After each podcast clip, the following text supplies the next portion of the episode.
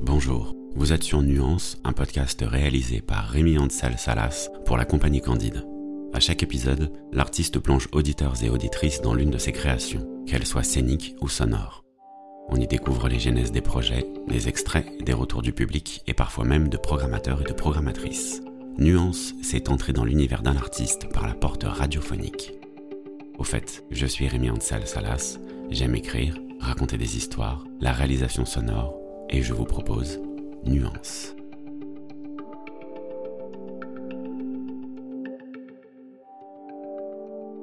Aujourd'hui, dans l'épisode de Nuance, Mythe et Jupe, une création montée en 2019. Au départ, c'est une commande qui est passée par deux lycées et un centre de planification. Ils veulent programmer un spectacle qui aborde les représentations du corps féminin et le proposer dans le cadre de la journée de la jupe. C'est donc à destination des lycéennes et des lycéens bien évidemment, mais également pour le public adulte. On me demande ici d'écrire un spectacle permettant de lancer des débats et des échanges juste après la représentation.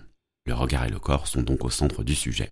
Je pars de cette question, comment une même jupe peut dans une rue faire entendre un compliment et dans la rue suivante les pires grossièretés. Puis je me pose d'autres questions. Et je m'en pose tellement qu'à la fin je me demande, là dans cette époque que nous traversons, que faire de notre corps? Comment le montrer? Et si on se demande tout cela, est-ce qu'au final il nous appartient vraiment? Comme je le dis dans le prologue du spectacle, j'ai conçu l'écriture et le montage des scènes comme un grand dressing, avec des matières très variées. Les récits d'Aphrodite et de Pygmalion tirés de la mythologie grecque, des instrumentales de Serge Gainsbourg et des Destiny's Child, une citation de Simone de Beauvoir, un monologue extrait d'un film de la Nouvelle Vague, du slam ou bien encore, comme je le fais pour chaque projet, des collectages de paroles. Depuis sa création, Mythe et Jupe est maintenant largement diffusé. Festivals, médiathèques, musées, salles de spectacle, mais aussi dans les établissements scolaires. Vous entendrez donc dans cet épisode plusieurs extraits interprétés spécialement pour le format radiophonique, mais aussi des retours du public et d'une personne ayant programmé cette création.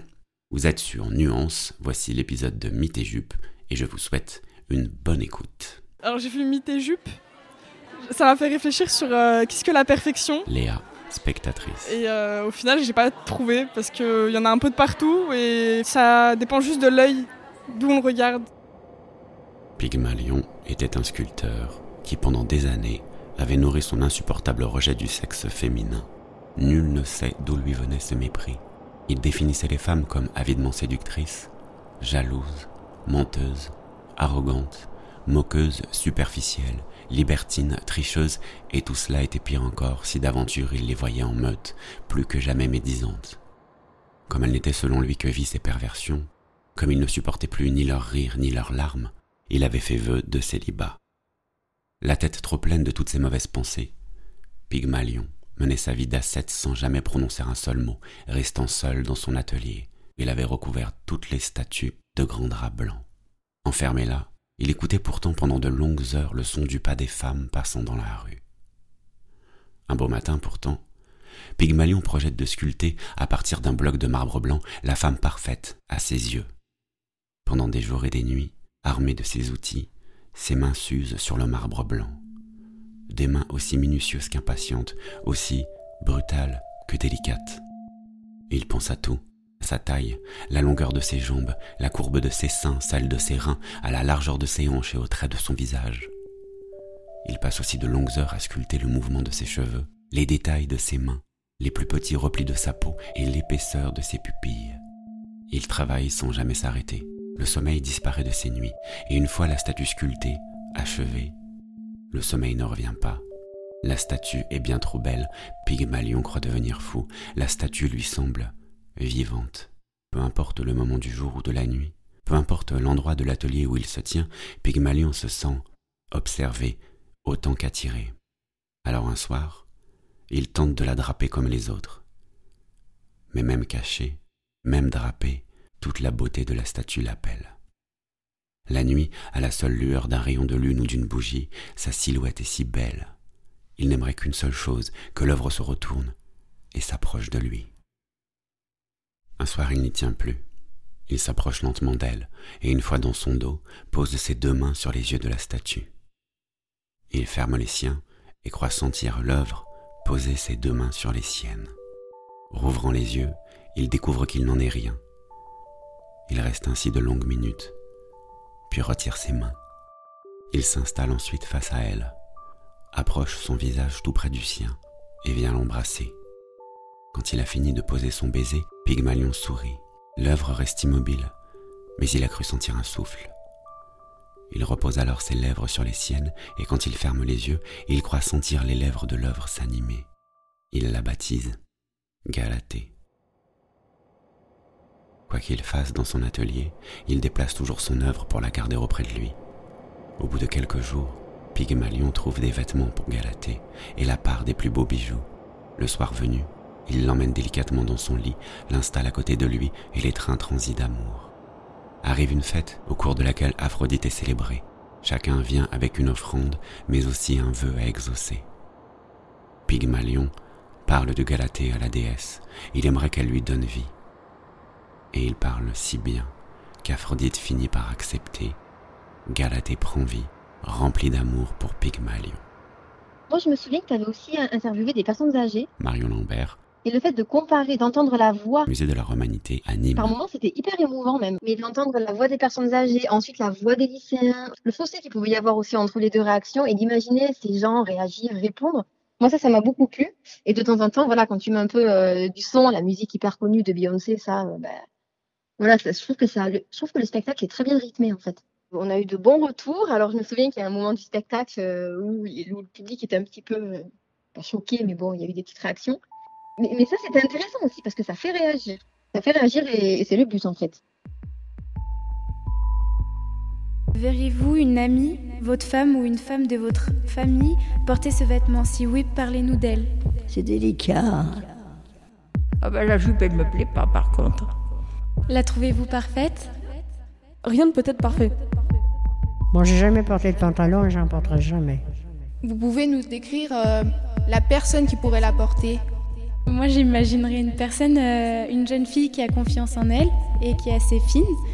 Qui est une taille marquée, mais oui, des formes quand même. J'ai rien compris, mais enfin, ça fait rien. Vous portez des jupes, vous? Les profs, des fois, nous disaient euh, de pas porter ça. Alors qu'en plus, c'était tout le temps des femmes. m'a mis sur Internet. Oh, bah, dans le fond, ça va pas mal. J'avais une tante, elle demandait tous les matins à son mari partir travailler, à son mari si la toilette allait. Mérite-t-elle des compliments? On peut te complimenter en plus. En se moquer, il y a de l'ironie. Comment vous dites? Qui pourrait se permettre de faire des compliments sur cette jupe? Ah bah les parents, oui, ils peuvent interdire. Si ça leur plaît pas, bien sûr. hein. Elles se disent vite d'abord euh, Oh, bah t'as- ça se va pas, ou t'es mal habillé, ou. euh, J'ai tellement côtoyé des jeunes, moi, je, me rends compte, ça. Des fois, c'est sans méchanceté. hein. Enfin, Qu'est-ce qu'une jupe parfaite? Pourvu qu'on soit propre, qu'on soit. On sente pas mauvais, c'est tout ce qu'il faut demander. Ben oui, il faut se plaire à soi-même d'abord, à son entourage proche. si ça vous plaît. Chacun pense ce qu'il veut. Quels sont leurs arguments? Non. Très courte. Qu'est-ce que vous êtes mal habillé? Je n'ai pas bien fait attention à ça, moi. Quelle euh, critique on se prend? Manger peu pour justement ne pas grossir. Oui. Pas trop longue, pas trop courte. Tant qu'on aime ce qu'on porte. Il faut quand même avoir des grandes jambes minces pour se permettre d'être un peu plus court. Par exemple, une jupe, euh, si on n'aime pas euh, montrer nos jambes, euh, bah, c'est pas un vêtement qu'on va porter. Euh, bah, moi je trouve que faut pas trop forcer sur les compliments quand c'est quelqu'un qu'on connaît pas trop forcément. Non, mais ça te faisait marronner. Alors je le faisais exprès. Il montait tout de suite. Du 38, il montait à 40. Lancer des remarques euh, pas très agréables. Faut pas vous laisser faire. Non, on peut pas interdire. Non, je me laisserai pas faire, jamais. Un spectacle euh, Perrine, spectatrice. que j'ai trouvé euh, poétique. J'ai beaucoup aimé la, la poésie, la, la manière de, de jouer avec les mots qu'a Rémi. En même temps, j'ai ri. J'ai vraiment ri euh, plein de fois. Cela m'a fait réfléchir. Donc, euh, j'ai trouvé très, très euh, complet. Super. Elle est trop courte. Elle est trop longue. Elle a trop de couleurs ou trop de motifs, un peu comme celle de ta sœur. Assortie à un simple soutif, elle peut tout un été faire un malheur. Elle peut être classique, bien taillée, bien coupée, bien qu'on n'ait qu'une envie. C'est parfois de la voir tomber.